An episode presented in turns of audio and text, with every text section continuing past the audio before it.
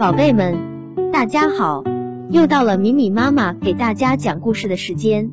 今天，米米妈妈给大家带来的故事叫做《林中小屋》。从前，在一片偏僻的森林边上，有个小木屋，里面住着一个贫穷的樵夫和他的女人以及三个女儿。一天早上，樵夫去砍柴前，对女人说：“今天叫大女儿到森林中给我送午饭，不然我的活就干不完。”为了使他不迷路，我会带一袋小米，沿路撒在地上。当太阳正照在森林的上空时，大女儿上路了。她端了一碗汤，但森林里有的是麻雀、云雀、燕雀、画眉和黄雀，它们早就把小米啄得一干二净了。大女儿找不到父亲所留的路径，可还是信步走去。走啊走，一直走到太阳下山，黑夜中树枝哗哗作响。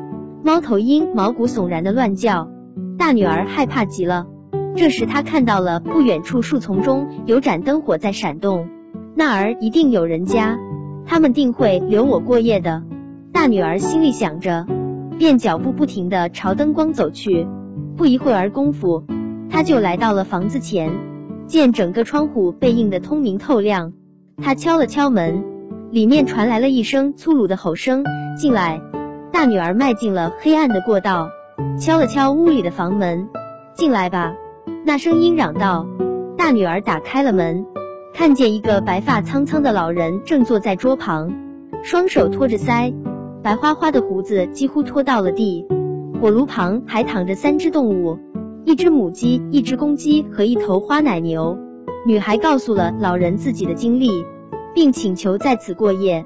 老人说。漂亮的小母鸡，威武的小公鸡，肥壮的花奶牛，你们意下如何呢？达克斯，动物们齐声叫道。那意思准是我们大伙都乐意，因为老人也说你今晚可以在这儿睡觉吃饭。现在到炉边给大伙弄点吃的吧。女孩到厨房里，发现一切齐全，便做了一顿丰盛的晚餐。可没有想到那些小动物。他盛了满满的一盆饭，端到桌上，在老人的身旁坐下，自顾自的吃了起来。肚子填饱后，女孩问道：“我现在困倦了，哪里可以弄张床让我躺下来美美的睡一觉？”只听动物们答道：“你已和他吃了饭，你已和他喝过汤，可你从未想到过咱，你自个去找张睡觉的床。”老人说：“上楼去吧，那儿的房间内有两张床。”把铺盖给抖抖，铺上白床单，一会我就来睡。于是女孩上了楼，她抖了抖床，铺上一张干净的床单，就躺在那床上睡着了，连老人都没等。过了一会儿，白发老人上来了，他举着蜡烛仔细打量了这个女孩，摇了摇头，看到她已睡熟，老人打开了一道活门，将女孩沉入了地窖中。那天樵夫很晚才回家，一进门就指责女人，让她在林子里饿了一天。这可不怪我。女人说，大女儿早就提着饭出门了，她准是迷路了，明天肯定会回来的。第二天，樵夫天不亮就起床进森林去伐木，他只好让二女儿给他送饭。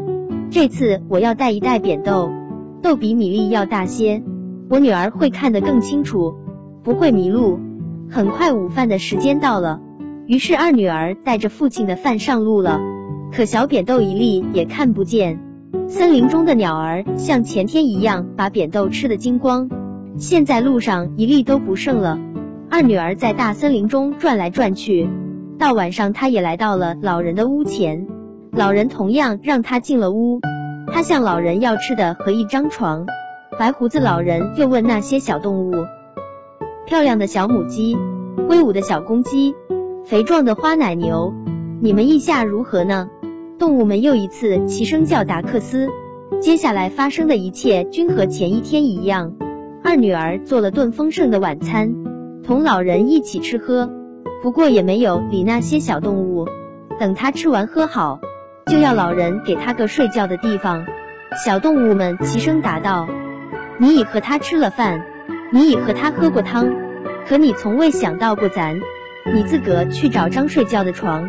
白胡子老人进来时，小女孩早就睡熟了。老人看了看她，摇了摇头，也把她放入地窖中。第三天早上，樵夫对女人说：“今天就让小女儿给我送饭吧。她向来乖巧伶俐，不像她姐姐在林子里面黄蜂般的乱转。她会沿着正道走的。”可女人舍不得小女儿，只听她说：“难道连我最爱的孩子也要失去吗？”放心吧，樵夫答道：“我们的女儿不会迷路的，她是那样的聪明伶俐。加之我会沿路撒上些豌豆，豌豆比扁豆大得多，准能给她指路。”可小女儿提着篮子出来时，发现鸽子已啄走了所有的豌豆，她也不知道该向那边拐，她难过极了。心里总惦记着父亲还饿着，还想到如果自己不能回家，母亲是多么伤心啊！最后天黑时，他瞧见了一盏灯，于是他也来到了那座屋子前。他很有礼貌的请求老人让他留宿过夜。白胡子老人又一次问他的小动物：漂亮的小母鸡，威武的小公鸡，肥壮的花奶牛，你们意下如何呢？达克斯。动物们齐声答道。于是小女孩就走到了动物们躺着的火炉旁，她轻轻地抚摸着公鸡和母鸡，用自己的双手为它们梳理光洁的羽毛，又拍了拍奶牛的双脚尖，然后她又按老人的意思做了顿香喷喷的饭，端在桌上摆好，心想我可不能只顾自己吃，却让这些可爱的小家伙饿肚子，外面可吃的多着呢。我还是先给他们弄点吃的吧。于是他走了出来，找了些大麦，亲自拌好，先给公鸡和母鸡吃，然后又给母牛抱了一捆新鲜的草料。我希望你们会喜欢这些吃的，可爱的小家伙。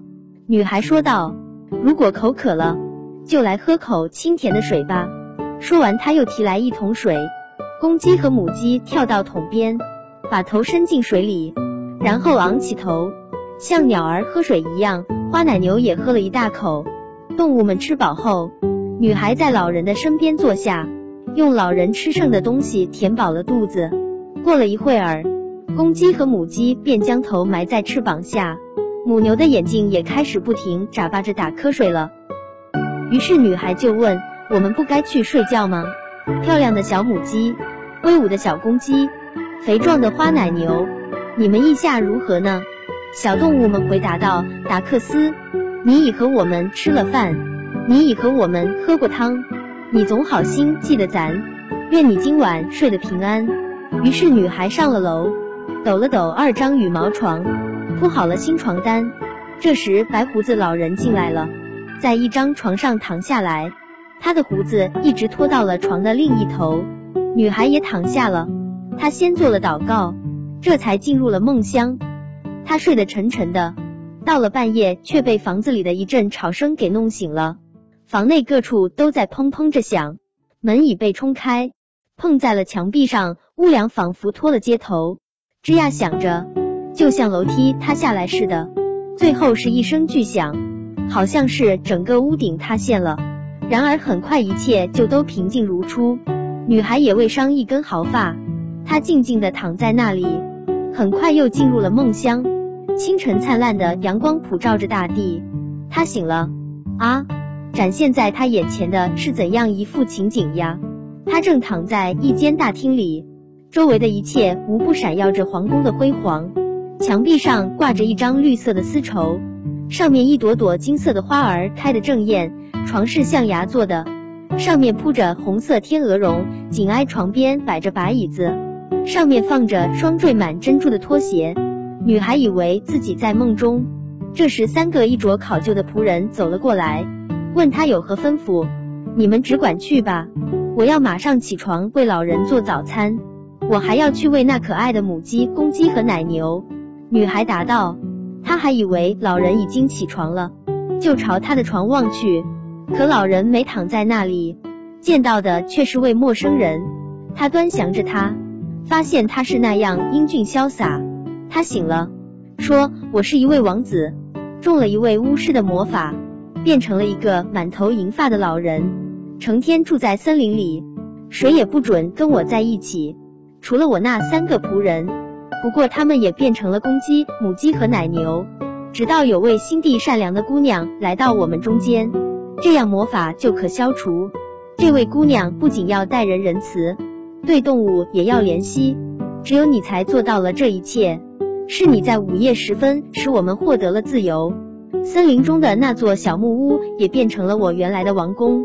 说完，他们就起床了。王子立即命令三个仆人去把女孩的父母接来，参加他们的婚礼。可是我那两个姐姐现在何处呢？女孩问道。我把他们关在地窖中，明天他们就会被带到森林中，做一个烧炭翁的使女，直到他们变得更仁慈，不再让动物们饿肚子为止。